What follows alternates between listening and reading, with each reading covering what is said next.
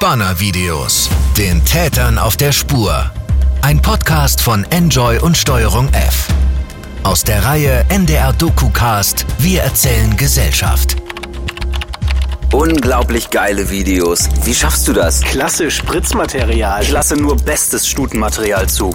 Sie filmen heimlich Frauen auf Toiletten und stellen die Videos auf Pornoseiten. Frauen, die das Dixie-Klo auf dem Festival benutzt haben. Der hat unfassbar viele Bilder gemacht von Frauen, die bei ihm zu Hause aufs Klo gehen. Man sieht halt einfach alles in Großaufnahme. Das sind echt die intimsten, die peinlichsten Nacktbilder, die ich je gesehen habe.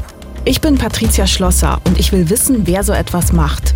Dieser Podcast ist eine Spurensuche im Netzwerk von Voyeuren auf Pornoseiten. Die Täter sind anonym, agieren im Verborgenen. Ich will sie finden und enttarnen. Folge 5. Das Treffen. In der letzten Folge habe ich herausgefunden, wer sich hinter Bubu 36 versteckt. Inzwischen ist die Polizei an dem Fall dran, denn eine der betroffenen Frauen, die er heimlich auf seinem Klo gefilmt hat, hat ihn nun angezeigt. Auch die Identität von H. Franklin 1 ist mir jetzt bekannt. Und er hat sich tatsächlich bereit erklärt, sich mit mir zu treffen für ein Interview. Die Frage ist halt, wie weit ich mich hier wegsetzen kann, ohne dass man mich hinter der Mauer, na gut, aus der Perspektive, weil die muss jetzt hier durchschießen, die Kamera, ne? Ja, richtig. Wir sind in einem Hotelzimmer. In zwei Stunden findet das Interview mit H. Franklin 1 statt, der heimlich Frauen im Dixie-Klo auf einem Festival gefilmt hat. David und ich bauen Kamera und Licht auf. Tobi, ein weiterer Kollege, hilft uns dabei. Also eigentlich muss ich schon so sitzen können. Also man kann hier durchschießen, wenn ich so ein bisschen näher rangehe. Ich habe mit H. Franklin 1 ein anonymes Interview vereinbart. Das heißt, ich nenne nicht seinen Namen, seinen Wohnort und alles, was ihn sonst erkennbar machen könnte. Sollen wir mal noch gucken, wie das aussieht, wenn, die, wenn das Sofa weg wäre? Ja. Damit ich mit ihm normal sprechen kann, aber man sein Gesicht nicht im Film sieht, bauen wir zwischen Kamera und dem Stuhl, auf dem er gleich Platz nehmen wird, einen etwa ein Meter breiten und ein Meter hohen Holzrahmen auf. Er ist mit Folie bespannt, sodass man nur die Konturen der Person sehen kann, einem Schatten gleich. Und wir nehmen seine Stimme auf, werden sie aber später nachsprechen lassen. Kurz vor dem Dreh noch schnell eine Kleinigkeit essen, obwohl so richtig Hunger habe ich eigentlich nicht. Patricia, sag nochmal, wie aufgeregt bist du jetzt eigentlich? Bin ziemlich aufgeregt. Sagen wir 8 von 10. Ich habe ordentlich, ordentlich Bauchkrummeln. Ja, jetzt treffe ich halt endlich mal den Typen, den ich jetzt schon seit über einem Jahr gejagt habe. Ist halt, einerseits ist es voll gut, andererseits ist es auch wahnsinnig aufregend, was das für ein Typ halt ist. Ich hoffe, es haut halt alles hin und der rennt nicht weg, bricht das Interview ab und so weiter, sondern stellt sich den Fragen. Und hoffentlich kommt er überhaupt. Und hoffentlich kommt er überhaupt, ja. Danke. ja, halbe Stunde noch. Er kommt.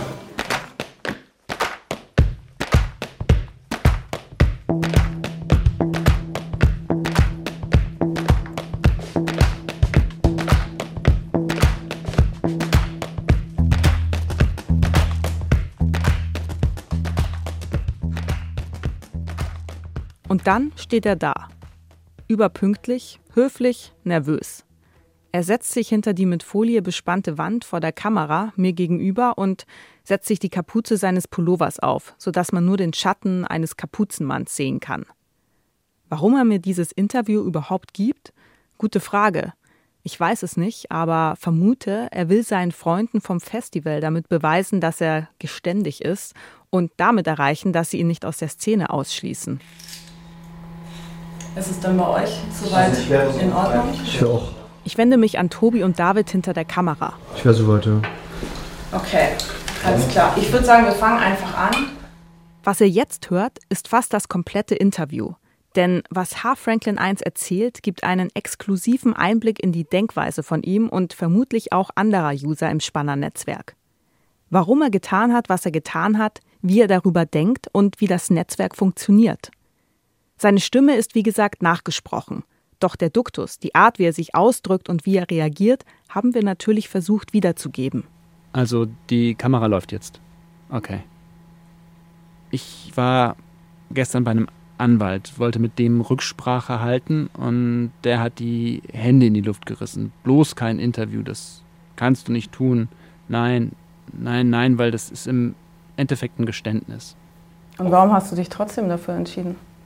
Weil ich in einer Situation bin, wo ich nicht so richtig eine Wahl habe. Das ist der eine Punkt. Der andere, ich weiß nicht.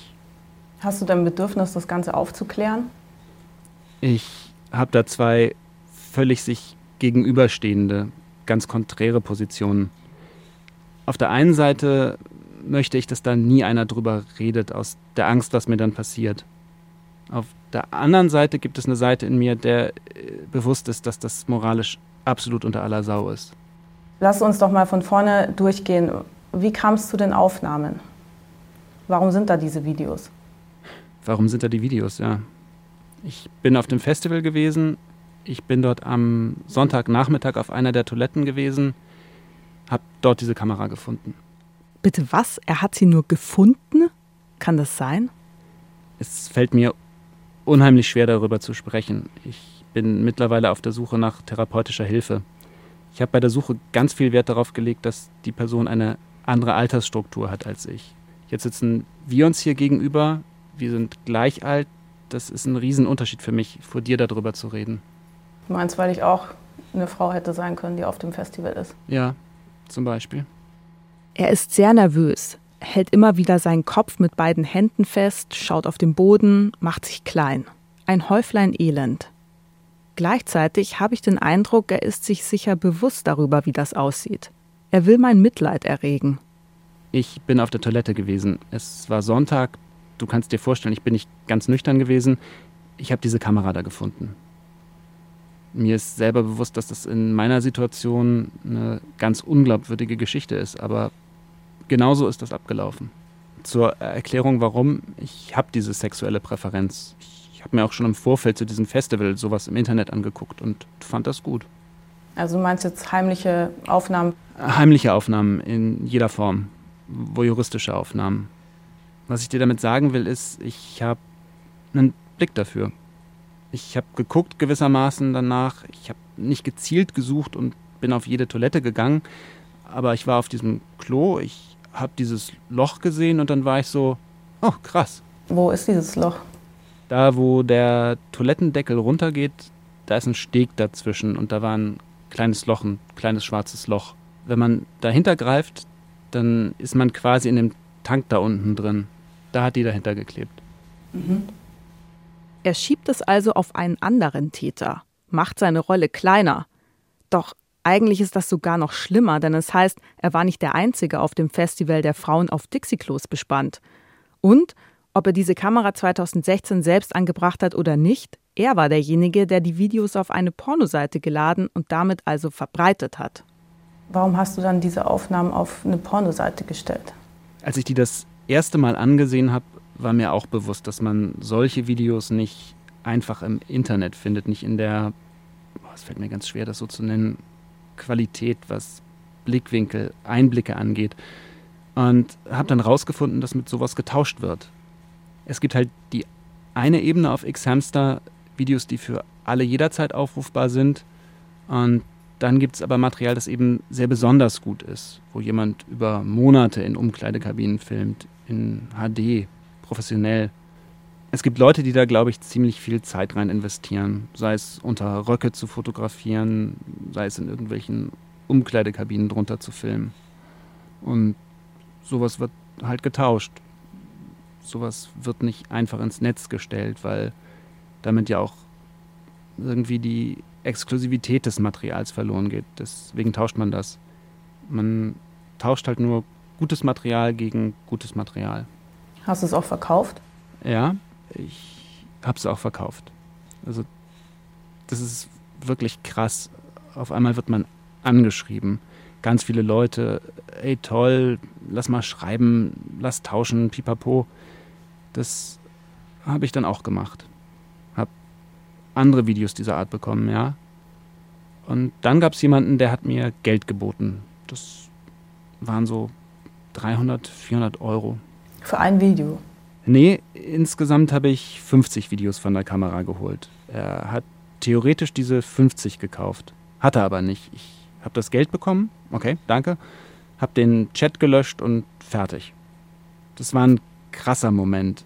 Ich hatte auf einmal dieses Geld, hatte auch noch jemanden über den Tisch gezogen damit.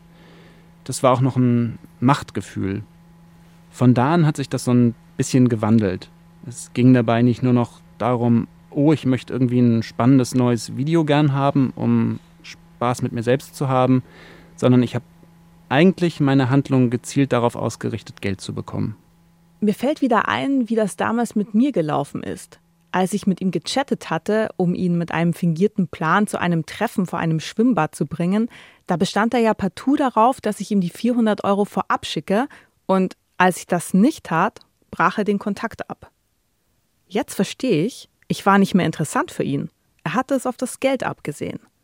Was mich wundert, wir haben ja über Wochen gechattet. So viel Aufwand für 400 Euro? Da muss noch etwas anderes für ihn rausspringen. Machtgefühl, hatte er gesagt. Das Gefühl also, Kontrolle über andere zu erlangen, mit ihnen Dinge zu tun, gegen die sie sich nicht wehren können. Derselbe Modus wie beim Spannen. Und hast du die dann alle betrogen oder hast du denen auch was geschickt? Man muss natürlich auch was schicken, damit das funktioniert. War mal einer dabei, dem habe ich fast alle geschickt. Und wie viel hast du damit verdient? Das sind ganz knapp über 3000 Euro. Im Chat hatte er mir geschrieben, es wären mehr als 7000 Euro gewesen, die er insgesamt verdient hätte, nicht nur 3000. Und noch viel wichtiger, es stimmt nicht, dass er nur Videos von 2016 hat. Vergangenes Jahr, also 2018, hat er mir ein Video geschickt, das anhand der Armbänder der Frauen eindeutig auf dem Festival 2018 aufgenommen wurde. Ich hatte mit vielem gerechnet bei diesem Interview, aber nicht, dass er behaupten würde, nie selbst Videos gemacht zu haben. Zeit, ihn zu konfrontieren. Es ist dieser Moment, auf den das ganze Interview zusteuert. Also nach meinen Recherchen hast du das nicht nur 2016 gemacht, sondern später auch nochmal. Das stimmt aber nicht. Du hast mir aber ein Video geschickt und das lässt sich einwandfrei an dem Armband identifizieren, dass das das Festival 2018 war. Man sieht das an den unterschiedlichen Armbändern. Das kann aber nicht sein. Vielleicht war das ein Backstage-Armband. Nee, das war eindeutig dasselbe Armband, was damals auf dem Festival ausgegeben wurde. Also ich meine, du bist jetzt hierher gekommen. Ich finde das auch gut, dass du das alles sozusagen beenden willst, aber dann sag die ganze Wahrheit. Habe ich. Und wie erklärst du dir das dann, dass du Zugriff hattest zu dem Video 2018? Hatte ich nicht. Wie konntest du es mir dann schicken? Backstage-Armband, sage ich doch. Es gab nicht nur das eine Armband auf dem Festival. Gut, also ich glaube dir das nicht, aber du kannst natürlich bei der Geschichte bleiben. Aber sie macht keinen Sinn. Du hast letztes Jahr auch Videos gemacht. Gut, dann würde ich sagen, beenden wir das an der Stelle.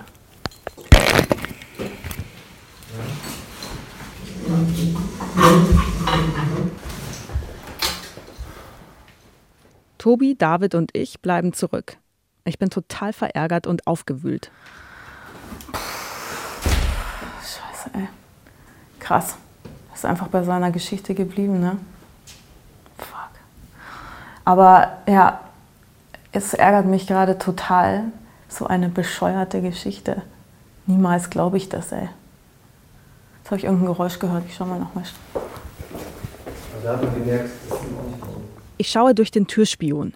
Nicht, dass er noch vor der Tür steht, um zu lauschen. Nein, er steht am Ende des Hotelflurs, wartet wohl auf den Aufzug. David, Tobi und ich unterhalten uns weiter. Es macht auch, natürlich hat er das gemacht 2018, es macht ja auch gar keinen Sinn, wie er reagiert hat dann, ne? weil er hat ja quasi, ähm, wenn er wirklich das nicht getan hätte, wäre er viel entsetzter gewesen bei dem Gedanken, dass ich denken könnte, er hat es noch weiter gemacht. Dann wäre er doch nicht einfach so, ja, stimmt aber nicht. Der, der war nicht überzeugend, der hat nicht überzeugend Nee. äh, verlangt. Krass, ja. Bist er, gut, ist er bei seiner Lügengeschichte geblieben, aber wir wissen ja, wir wissen es ja besser. Also es ist nicht so. Plötzlich klopft es an der Tür. Was ist das jetzt, denke ich mir. Vor der Tür steht H. Franklin 1. Muss noch mal was sagen. Wollen nicht, aber muss ich wohl. Ich schaue ihn an, wie er da im Türrahmen steht. Er sieht aus, als wäre er in den letzten Minuten auf dem Hotelflur um Jahre gealtert. Sein Gesicht ist totenblass, die Augen tief in den Höhlen. Ihm muss klar geworden sein, wenn er dieses Interview so verlässt, wird er als Lügner dastehen. Und da muss er entschieden haben, zurückzukommen. Okay, komm rein. Wir setzen uns wieder. Ich schaue ihn an und warte. Er sitzt da mit hängendem Kopf. Ich warte ab. Es stimmt, dass ich 2018 selbst versucht habe, solche Videos zu machen. Ich ähm, bin heute hierher gekommen. Ich habe aus demselben Grund, ich versuche das alles so weit wie möglich zu verdrängen. Wenn es stimmt, dass du eins davon gesehen hast, dann weißt du auch, dass es qualitativ viel schlechter ist. Versucht? Er hat es getan. Und auch wenn die Videos etwas krisselig sind, es sind genauso entblößende, erniedrigende Aufnahmen wie 2016. Bei mir im Chat warst du schon stolz drauf, dass du die gemacht hast, auch wenn die Quali schlechter war. Aber man sieht trotzdem alles, man sieht die Frau komplett, das ist genau dieselbe Kameraperspektive. Ich habe natürlich versucht, das nachzuahmen. Er bleibt also dabei, dass er die Kamera 2016 nicht selbst installiert hat. Also du hast, sagst weiterhin, dass du sie gefunden das hast. Das stimmt auch wirklich, ohne Scheiß. Ich habe sowas nie davor gemacht. Ich habe das nie wieder seitdem gemacht. Das war 2018, als ich versucht habe, ich wollte mir Geld verdienen damit. So wie er jetzt spricht, aufgeregt, lauter, da glaube ich ihm zum ersten Mal die Geschichte mit der gefundenen Kamera 2016. Es war wohl so, 2016 hat er eine Kamera gefunden und dann hat er es 2018 selbst ausprobiert. Das, das verstehe ich, das will mir irgendwie noch nicht so ganz in den Kopf. Du findest 2016 die Kamera, dann machst du erstmal nichts, dann machst du 2018 selber Aufnahmen. Warum dann 2018 dann? Weil ich zu dem Zeitpunkt schon einen Haufen Geld verdient hatte und die Videos ja auch ihre Exklusivität in gewisser Weise verloren hatten. Und man natürlich mit frischem Material viel besser Leute über den Tisch ziehen kann. Er lässt den Kopf hängen. Ich nehme ihm ab, dass er sich für sein Tun schämt und dass es eine Seite in ihm gibt, die weiß, was er angerichtet hat. Ich glaube aber, er bereut vor allem, dass er aufgeflogen ist. Das merkt man daran, wie er versucht hat, zunächst so wenig wie möglich zuzugeben. Ich glaube, ihn treibt die Angst um sich selbst, davor, was für Konsequenzen auf ihn warten, jetzt da sein Treiben aufgeflogen ist. Dass die Festivalszene und damit seine Freunde sich von ihm abwenden zum Beispiel. Oder dass eine Frau, die auf dem Festival war, ihn anzeigt. Möchtest du vielleicht noch was sagen zu den Frauen? Es tut mir natürlich unglaublich leid, aber ich bin mir der Abgedroschenheit dieser Phrase auch bewusst. Wenn man sich in dieser Szene bewegt, dann fängt das an, die Tatsache, dass es so viele andere gibt, die das gut finden, dass es so viele andere gibt, die das auch wollen. Lässt ein Gefühl aufkommen von, das ist schon irgendwie okay oder das kann man da zumindest rausziehen. Das, das ist es eben nicht. Diese letzte Aussage in unserem Gespräch ist für mich der Schlüsselsatz. Es gibt so viele andere, die das gut finden, die das auch wollen. Das lässt ein Gefühl aufkommen von, das ist schon irgendwie okay. Das ist es, was das Spannernetzwerk gedeihen lässt. Die ständige Bestätigung anderer Spanner. Solange X-Hamster es zulässt, dass sie die Pornoseite als Plattform für ihr Tun nutzen, solange wird diese Spannerszene immer neue Täter hervorbringen.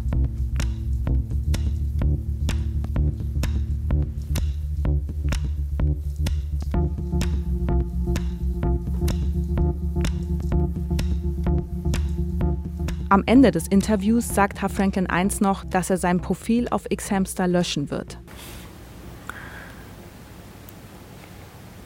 Okay. Also ja. dann schauen wir mal, ob er es gelöscht hat.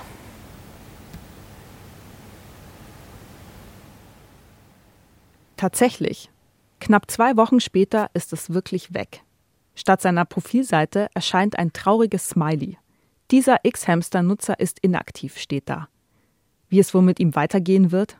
Ob er eine Therapie macht, wie er gesagt hat? Solange die Spanner-Szene auf Pornoseiten weiter existiert, wird es vermutlich schwer für ihn sein, nicht rückfällig zu werden. Er muss sich ja nur wieder einloggen. Und was ist mit Bubu 36? Er hatte ja heimlich Frauen bei sich zu Hause auf der Toilette bespannt. Inzwischen ist es Mitte Dezember 2019 und die Hausdurchsuchung hat stattgefunden. Jetzt werden die sichergestellten Geräte wie Laptops ausgewertet. Das Verfahren läuft also.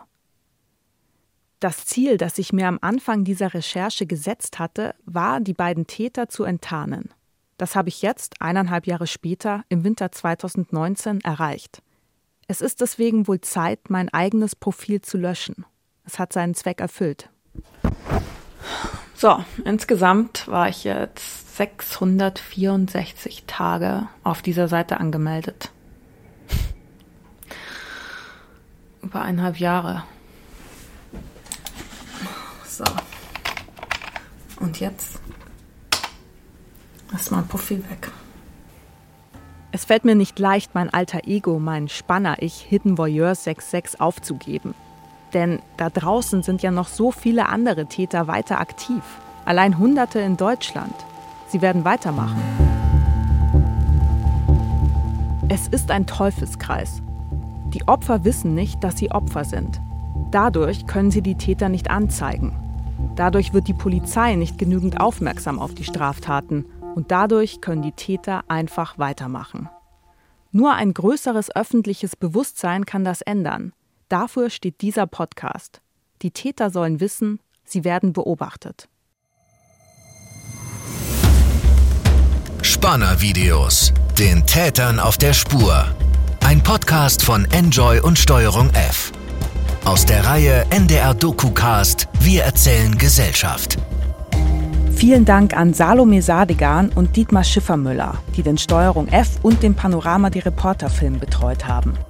Und vielen Dank an Johanna Leuschen, die Regie und Redaktion bei diesem Podcast gemacht hat. Danke auch an Jürgen Kopp für die technische Realisation und an Dennis Terrey, der das Intro produziert hat. Sprecher in dieser Folge war Milko Marquardt. Danke dafür.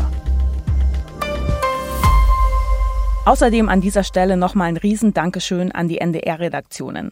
Steuerung F und Panorama die Reporter ohne euch wäre diese Recherche überhaupt gar nicht erst möglich gewesen. Und ebenfalls ein großes Dankeschön an Enjoy dafür, dass sie diesen Podcast produziert haben. Spannervideos, den Tätern auf der Spur. Eine Produktion des Norddeutschen Rundfunks 2020. Wenn ihr selbst von Spannervideos betroffen seid oder anderweitige Erfahrungen mit diesem Thema gemacht habt, dann meldet euch gerne bei mir. Auch wenn ihr für X-Hamster oder etwas Vergleichbares gearbeitet habt und euch äußern wollt. Wenn ihr von Spannervideos betroffen seid, kann es auch helfen, ein Gespräch mit einer Beraterin zu führen. Über die Datenbank des Bundesverbands der Frauenberatungsstellen, kurz BFF, könnt ihr euch die nächste Beratungsstelle in eurer Nähe anzeigen lassen. In den meisten Fällen kann man zu bestimmten Sprechzeiten anrufen und sich auch telefonisch beraten lassen. Ein guter Ansprechpartner in Hamburg ist beispielsweise die Fachberatungsstelle Dolle Derns. Ihr erreicht sie unter 040 für Hamburg 439 4150. Danke fürs Zuhören und alles Gute.